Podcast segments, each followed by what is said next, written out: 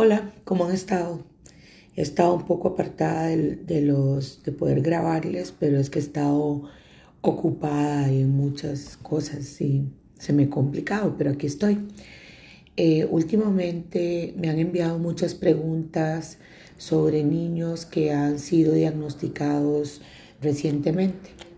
Quiero decirles que entre más pronto sea el diagnóstico, entre menos edad tenga el niño, es mucho mejor porque nos da la posibilidad a los profesionales y a los padres de intervenir en lo que fuese necesario. Siempre hay que intervenir en algo, pero es como para ajustar las cosas.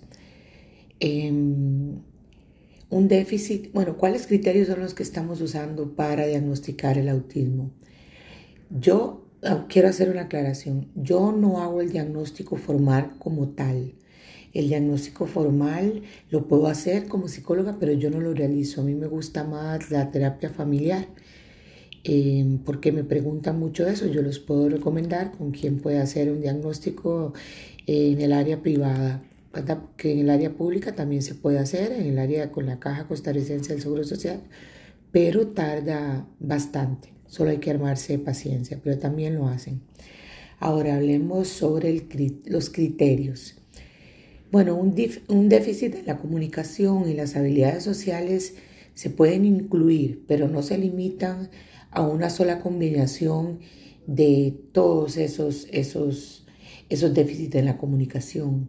En los niños más pequeños, menores de tres años o llegando al propio, a los propios tres años, eh, cuando el niño tiene falta de respuesta a su nombre, eh, o sea, que lo llaman y no responde, que están enfrente de él, pero no responde a su nombre.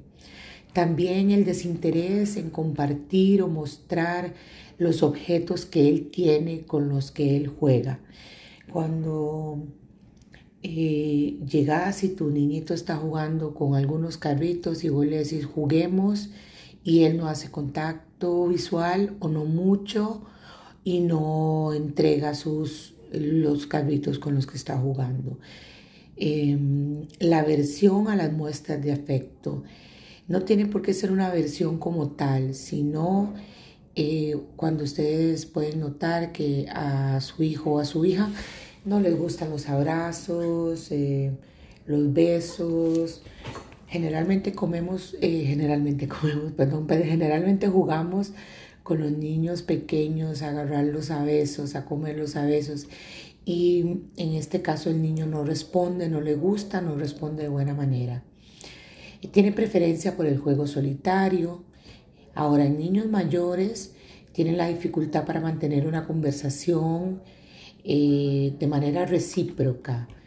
y tienen dificultad en el contacto visual. la dificultad en el contacto visual va a permanecer siempre. Hay dificultad para usar y leer el lenguaje corporal de los demás dificultad para reconocer las emociones de los demás, responder adecuadamente a las diferentes situaciones sociales y comprender las relaciones sociales.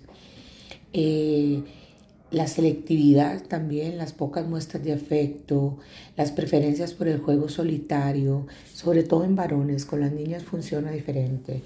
Los niños con comportamientos repetitivos realizan acciones y rituales restringidos y pueden profundizar sobre temas específicos con detalles minuciosos hasta el punto de distraerse del entorno por completo por periodos significativos. O sea, que él está viendo algo que le interesa y, y mm, lo sabe todo, lo quiere averiguar todo. Como ya estamos hablando de niños más grandes, quiere aprender a leerlo todo pero no y cuando están hablando solo comparte sobre lo que sabe, parece no interesarse sobre otros temas. Eh, molestarse porque le cambian la rutina, desde los cambios más pequeños, alinear, clasificar, organizar sus juguetes eh, y, sus, y sus objetos preferidos en lugar de jugar con ellos. Tal vez tiene mil carritos y ustedes ven que en vez de estar jugando con los carritos, hay una línea seguida de todos los carritos que tiene, continua. Y así es que está jugando, pero no se entiende todavía así. eh, tener sensibilidades sensoriales inusuales y fuertes que les generan angustia, ansiedad o crisis.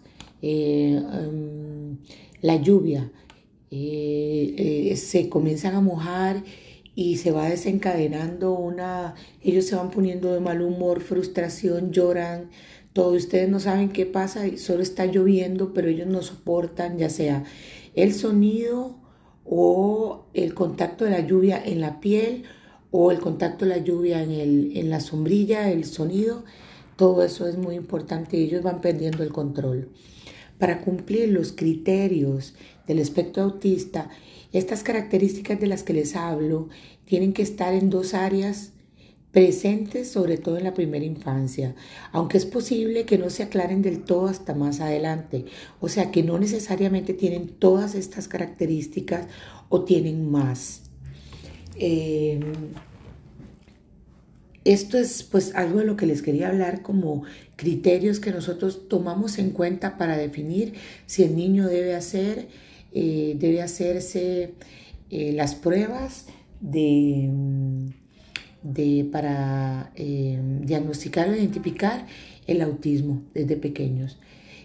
para cualquier consulta, para cualquier guía, explicárselos de mejor manera, explicárselos de forma personalizada en su niño, pues los espero. Un abrazo. Chao.